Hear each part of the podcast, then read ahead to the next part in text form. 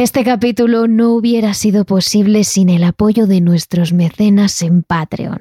Suscríbete en el link de la descripción.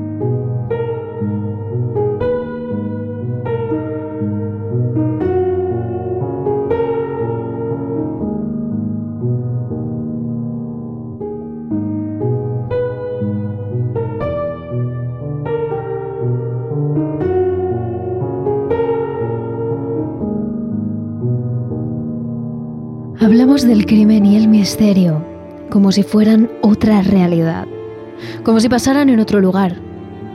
Pero en realidad nos persigue en nuestro día a día y en nuestra vida cotidiana. Pocos casos tan impactantes y aterradores como el que contamos a continuación. El caso de Andrew Blaze, el youtuber que descendió todos los peldaños hacia el sótano de la locura para acabar matando a tres personas. Y siendo youtuber, toda esta transformación de humano en monstruo, en enfermo, en loco, como cada uno lo quiera llamar, se grabó casi en directo, minuto a minuto. Y hoy os lo enseñamos. Terrores Nocturnos con Emma Entrena y Silvia Ortiz. Andrew Blaze en realidad era Randy Robert Stair, nacido en Pensilvania, en Estados Unidos, en 1992. Era un niño relativamente normal, con una familia también relativamente común y una casa corriente. Randy se crió muy apegado a su lado artístico. Le encantaba dibujar, crear cosas, comunicar. Era creativo, tenía talento pero también era un poco introvertido. Algunos llegarían a calificarlo incluso como extraño. No tenía muchos amigos de manera física. Tenía algunos, sí, pero la mayoría eran amigos online, ya que era en Internet donde Andrew desarrollaba la mayor parte de su vida. Ya desde el año 2008, cuando tenía apenas 16 años y YouTube acababa de empezar, se convirtió en uno de los pioneros de la plataforma Empezó a subir blogs, gameplays, vídeos de humor con sus amigos a un canal llamado Pioneer Project. Ya subía contenido, sí, pero hasta aquí era completamente normal. Para el año 2010 tenía ya una pequeña comunidad. No era viral, ni mucho menos, pero sí que tenía seguidores. Hace vídeos normales, interactuando con ellos, en su línea. Es en 2012 cuando quizás se podrían empezar a ver signos de fascinación por los disparos, por cómo explotan las cosas. Pero es algo muy sutil, nada que no hagan otros youtubers completamente cuerdos y que habríamos pasado por alto de no ser por su final. Podemos decir que hasta este momento, Randy es un chaval de 20 años completamente normal, introvertido, extraño, con pocos amigos físicos, pero normal.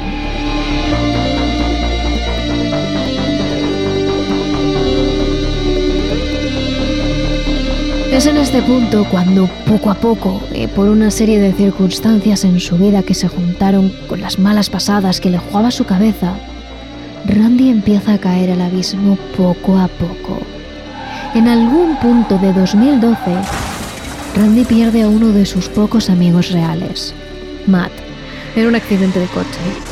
Poco después pierde también a su abuelo.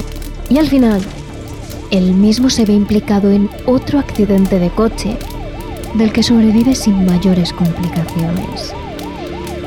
A raíz del tiempo libre que le queda entonces, comienza a ver una conocida serie de dibujos animados de Nickelodeon de la época, Danny Payton.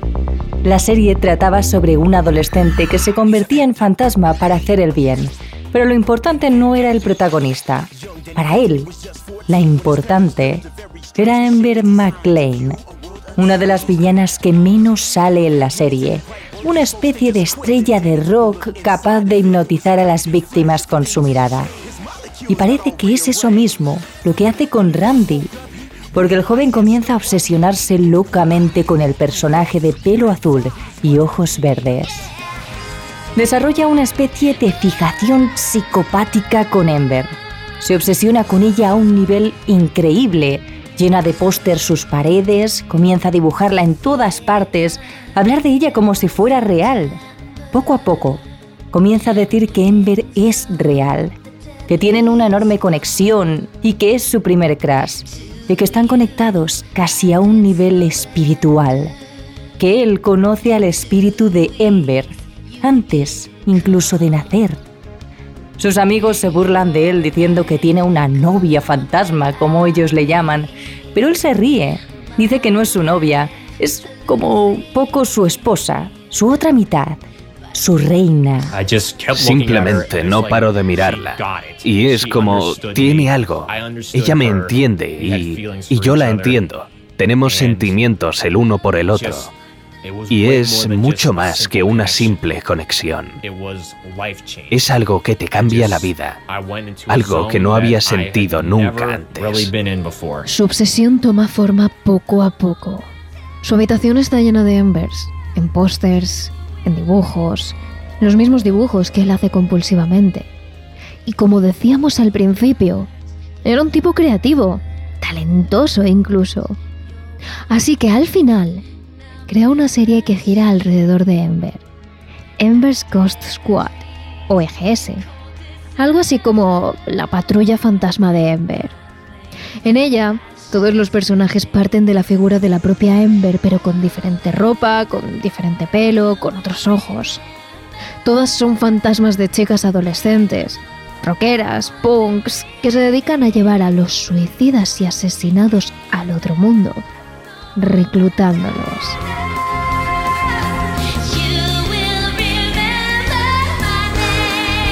El dibujo parece hecho para niños. Es muy colorido, de formas simples. De hecho, se nota cierto talento, una buena mano con el arte y la corolimetría, porque, a pesar de todo, era un tipo talentoso, como decimos.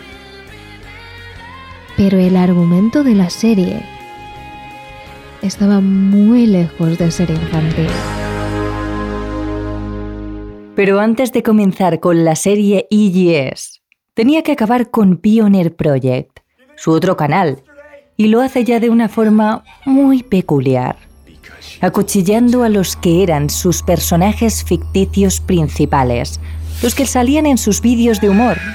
Por ejemplo, a uno de ellos, un muñeco de una salamandra roja, lo acuchilla con tanta rabia y de forma tan real que acaba cortándose el dedo meñique y para arreglar el destrozo que se hizo debe someterse a tres cirugías.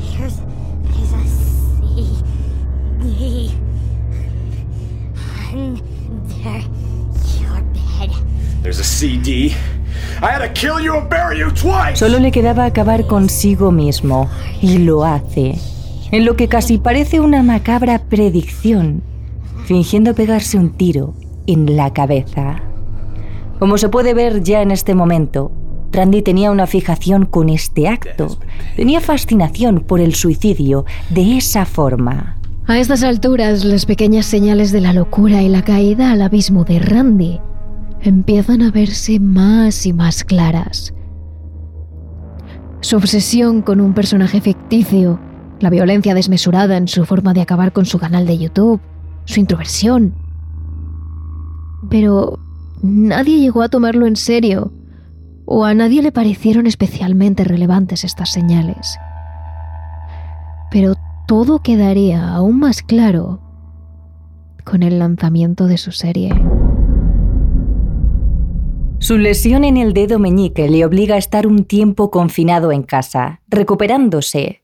No es algo que ni mucho menos le moleste. Está acostumbrado. Lleva años viviendo una vida prácticamente en Internet y dejando de lado su vida física. Sus amigos están ahí, no en el mundo real. Pero en este caso es aún mejor, porque así puede dedicarse a escribir y dibujar EGS.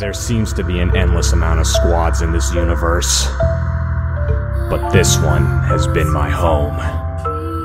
The afterlife is more than just a battle. It's a war.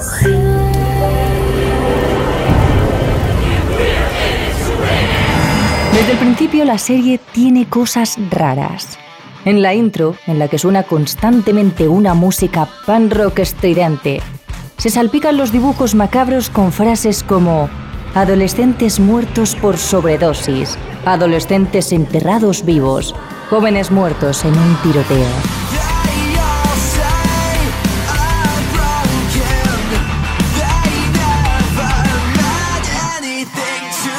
También aparece un personaje llamado Andrew Blaze, un personaje de la serie que se convertiría en el alter ego de Randy.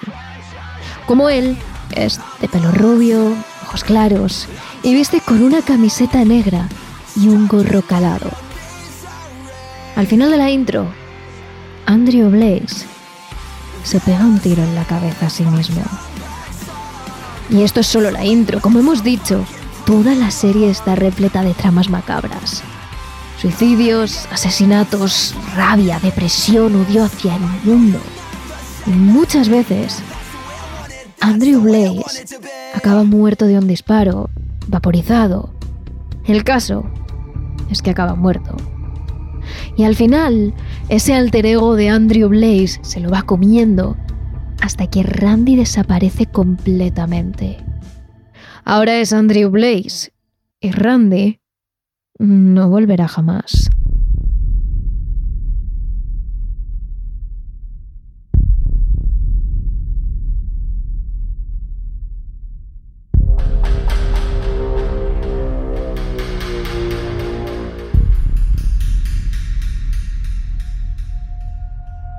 Lo cierto es que, aunque los vídeos de EGS y los de Andrew no son para nada virales, sí que tienen una pequeña comunidad de seguidores que al final acaban preocupándose por él, preguntando si está bien, si tiene algún tipo de depresión o alguna enfermedad, si necesita ayuda.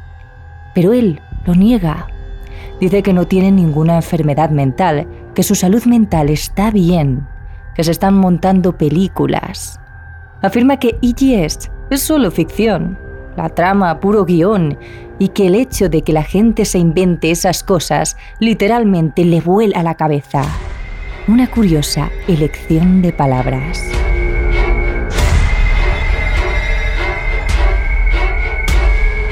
Pero poco a poco comienza a abrirse con sus seguidores. Les piden que miren dentro de ellos, que miren al abismo que hay en su interior y que digan qué ven. ¿Cuánto te conoces realmente? Me gustaría que probaras algo. Ponte delante de un espejo y simplemente mírate un rato. Solo mírate a ti mismo. ¿Reconoces a esa persona que te devuelve la mirada? Te garantizo que lo más probable es que no tengas ni idea de quién es la persona en el espejo. Al final acaba confesando que pese a ser el creador de EGS, cree firmemente que es real. Cree que debe morir, suicidarse, para resucitar como un fantasma femenino, como es Ember y como son los miembros de EGS, para unirse a ellas. Ese es su destino morir. Él no creía ser un chico, sino una chica fantasma atrapada en el cuerpo de un chico a la que tenía que liberar suicidándose. Todo lo que hay en mi cabeza son chicas, y chicas, chicas y chicas, y no puedo sacar a las chicas de mi cabeza. Todas las series de dibujos animados son chicas, chicas muertas. Y en la patrulla, como yo, hay chicos que son chicos al nacer, que se convierten en chicas al morir, e ir con la patrulla, que es donde iré yo, porque son todo chicas. La muerte es al final su destino, según dice.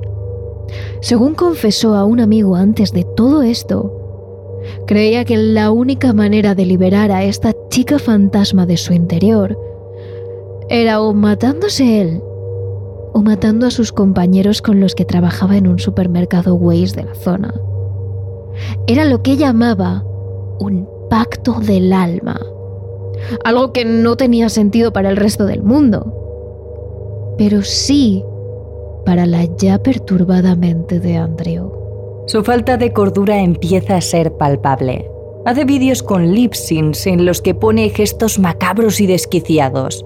Vídeos enteros en los que, con música punk rock de fondo, simplemente levanta la mirada de forma siniestra y comienza a decir cosas terribles entre susurros, con las pupilas dilatadas y bajo la luz parpadeante, en el que finalmente, tras poner una cara de loco, acaba cayendo de plomo hacia atrás, como si se desmayara. Andrew cree en el destino, como hemos dicho antes, y por eso, al final, se lo juega todo a una única apuesta. Tira una moneda al aire. Cara, se mata. Cruz, mata a sus compañeros de trabajo.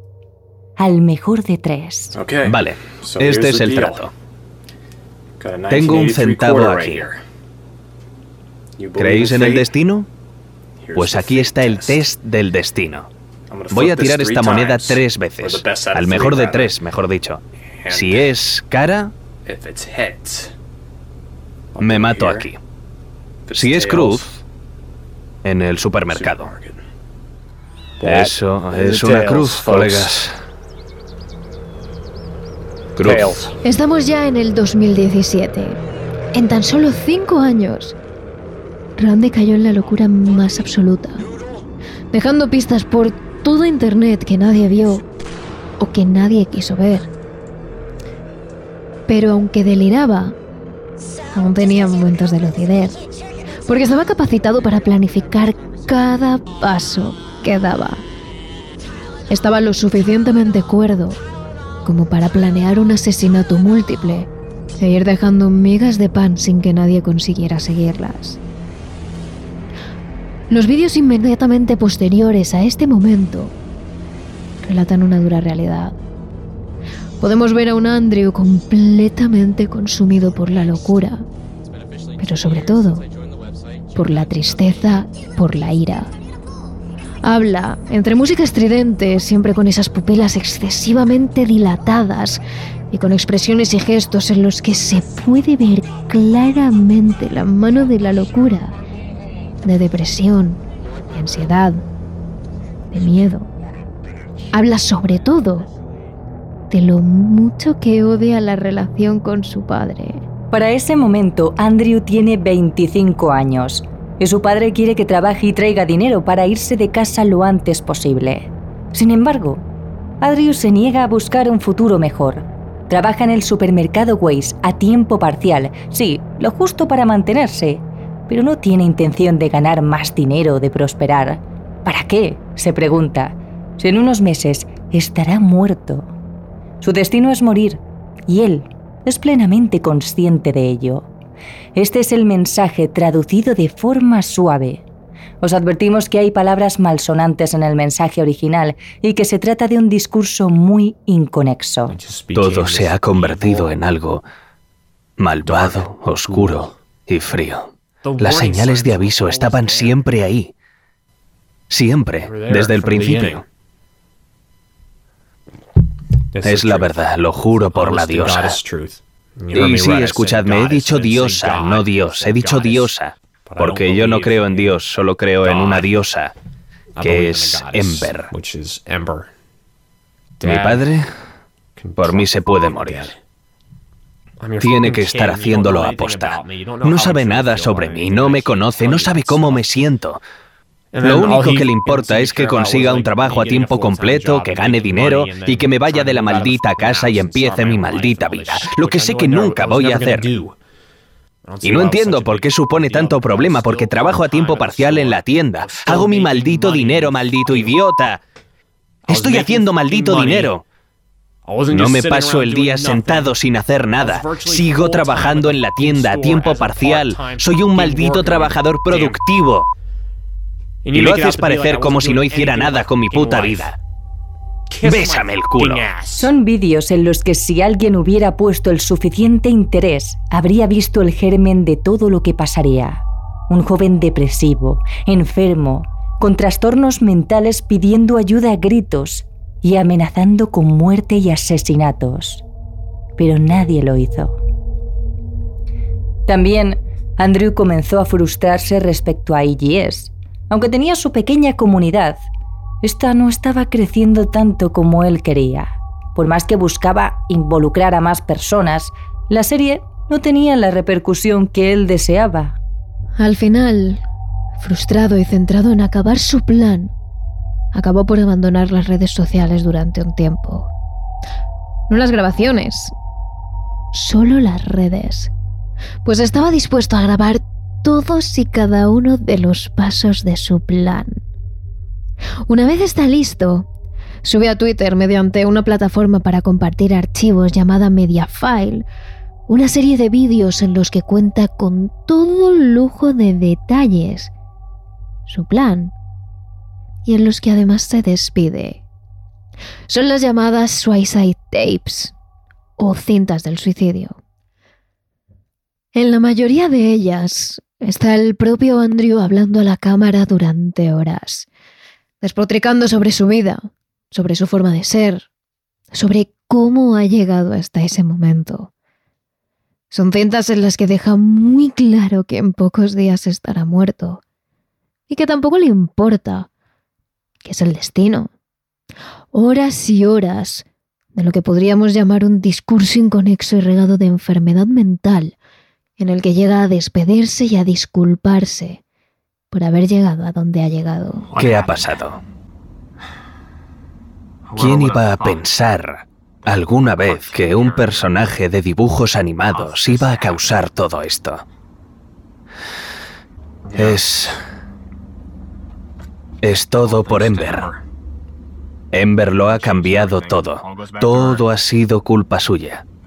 Creedme, no es solo un dibujo. Dejadme decirlo, quiero estar muerto. Antes de la semana que viene estaré muerto realmente muerto. Gracias por todas las noches, por todos los streams, por todo el apoyo, el feedback. Ya fuera bueno o malo. Y me sabe mal que nunca voy a conocer todas las vidas que he tocado, las que he ayudado a cambiar más bien. Nunca lo sabré. Bueno. Aquí Andrew Blaze despidiéndose por última vez. Os veo pronto.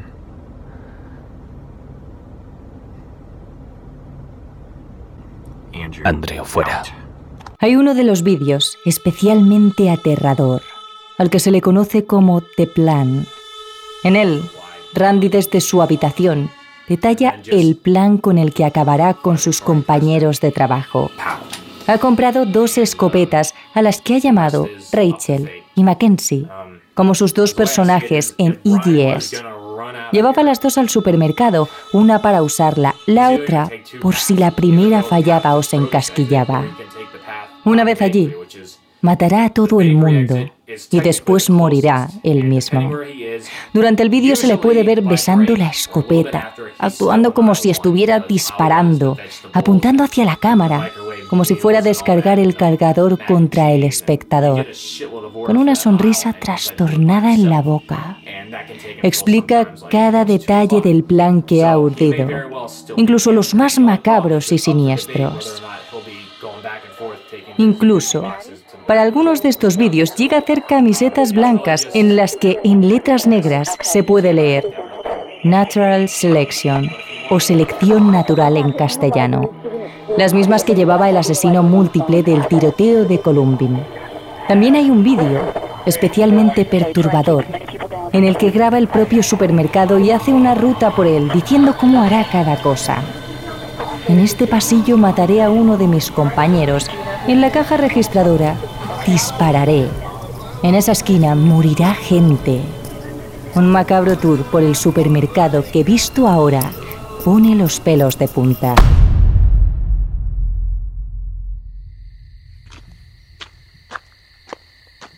Finalmente llega el día. Es un supermercado 24 horas y a veces le toca hacer el turno de noche. Andrew se presenta en el Waze a la una de la mañana cuando le toca empezar su turno. Llega como siempre, pero con dos escopetas escondidas en una especie de bolsa de gimnasio. Abre la puerta y dentro saluda a su encargado, el mayor de los cuatro compañeros que se encuentran allí. Guarda las apariencias durante un momento, pero en cuanto su encargado se aleja levemente, Andy bloquea la entrada del supermercado desde dentro y comienza. Primero dispara al encargado que muere en el acto a causa del escopetazo. Después procede con otros dos compañeros a los que encuentra mientras recorre como loco los pasillos del Waze, gritando, riendo, llorando con la escopeta en mano, persiguiéndoles como si les cazara, hasta que al final también dispara y mueren. Es entonces cuando se produce una de las situaciones más surrealistas que se han visto en un asesinato.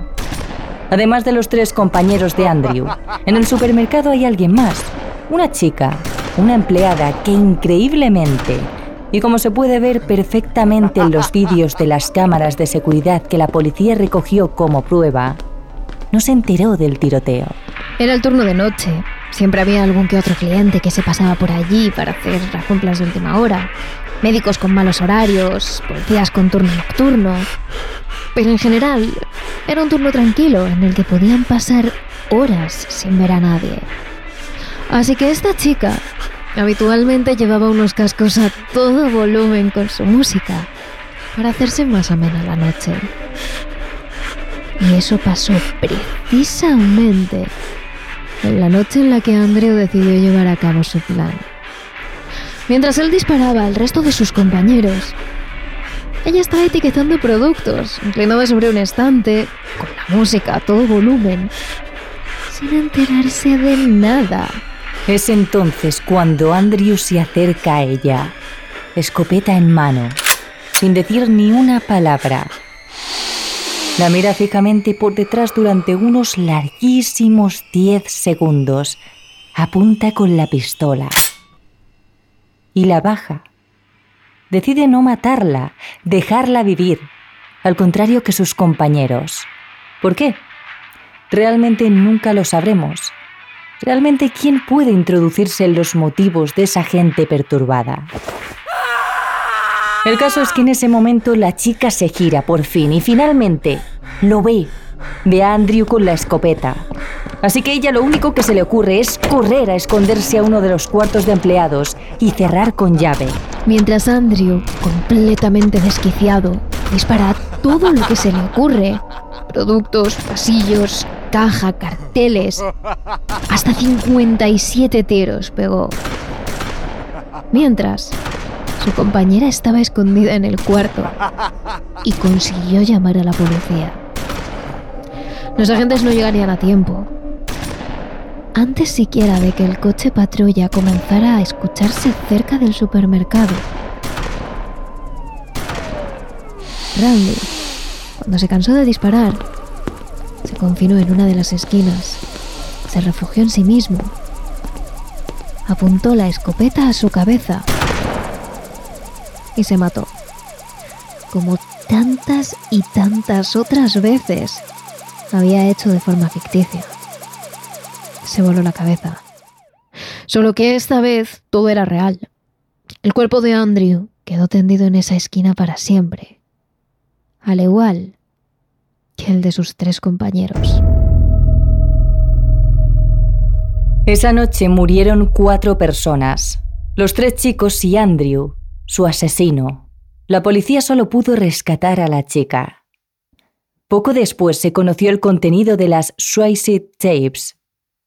Y los amigos más próximos de Andrew, los que tenían la red, recibieron un email en el que pedía perdón por sus actos, por no haber podido superar la situación y en el que les contaba lo que iba a hacer. Que se iba a suicidar para estar con Ember en el otro mundo, tal y como hizo después de llevarse tres vidas por delante.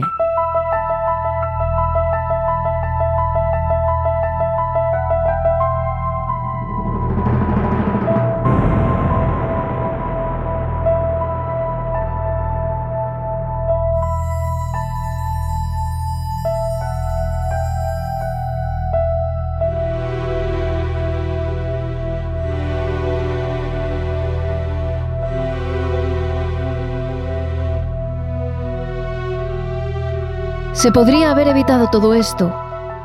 Es lo que muchos se preguntaron después de este caso.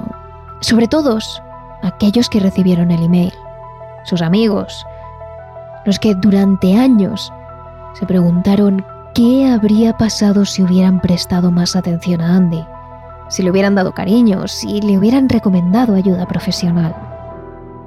Realmente las pistas estaban por todo Internet, para cualquiera que hubiera tenido interés en mirarlas. Los vídeos en los que hablaba de depresión y ansiedad, la serie macabra, su deterioro mental, su plan, cada paso que dio. Todo estaba allí. Pero quizás ese fue el problema, que nadie tuvo el suficiente interés para mirar. Hablamos ahora de otro joven asesino que cometió un horrible crimen en una escuela de Estados Unidos y que sorprendentemente, hace no mucho su imagen se hizo viral en redes sociales, entre las que destaca TikTok, con sus mensajes de gente que defendía su inocencia por el mero hecho de ser atractivo. Hablamos ahora del caso de Devon Erickson.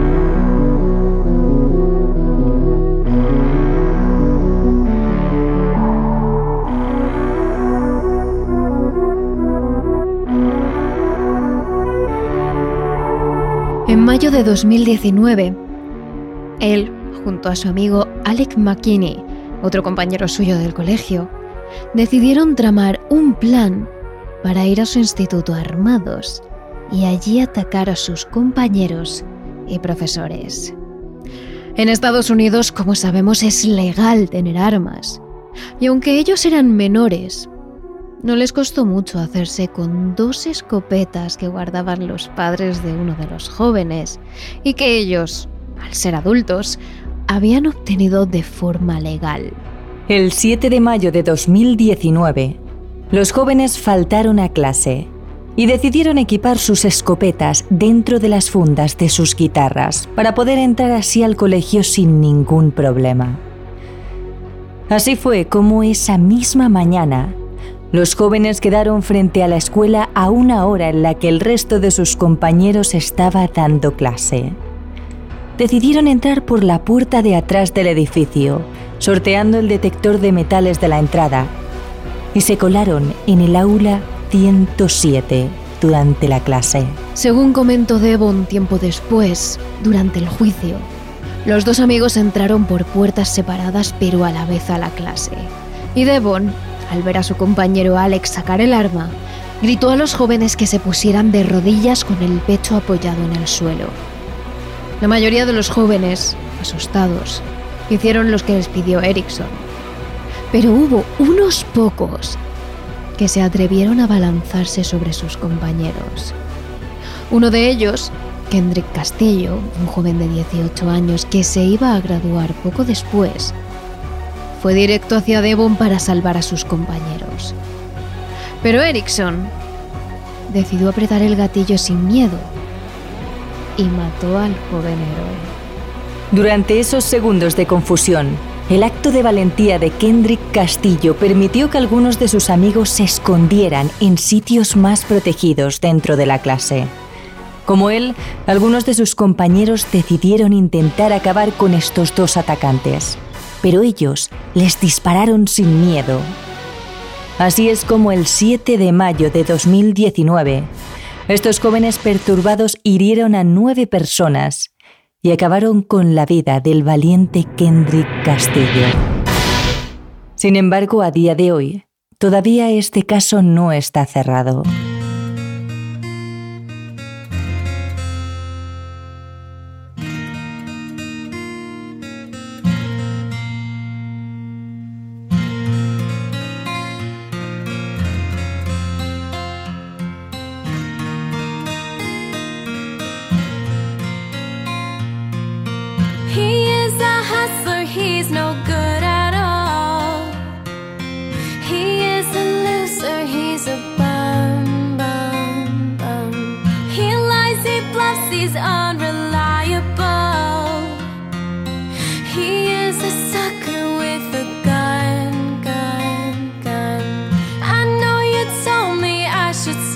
Lo sorprendente de todo esto es que a mediados de este mismo año, en una red social llamada TikTok, que a más de uno sonará, la cara de uno de los asesinos de Demon Erickson comenzó a aparecer en numerosos vídeos.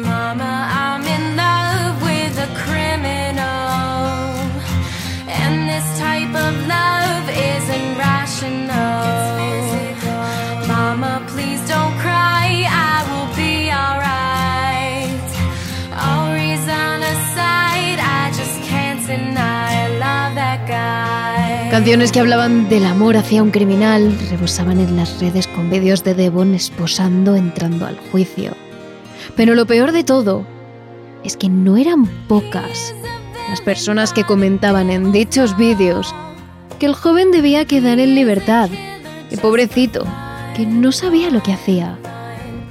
Todo porque simplemente les parecía guapo, les gustaba.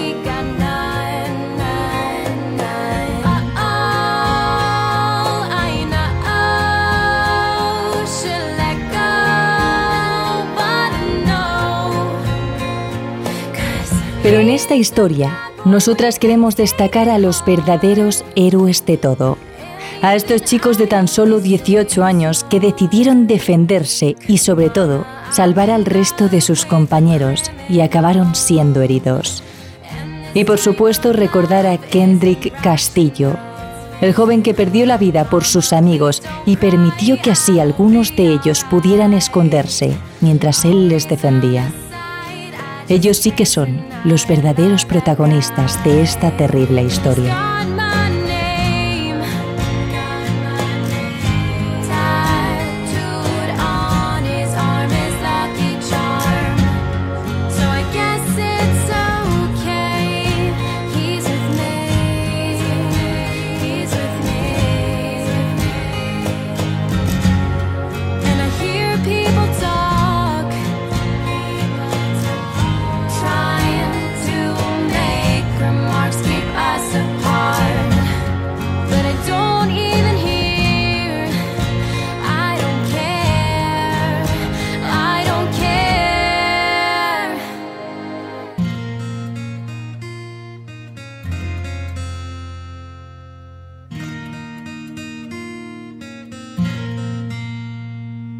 Y no te olvides de seguirnos a través de nuestras redes sociales.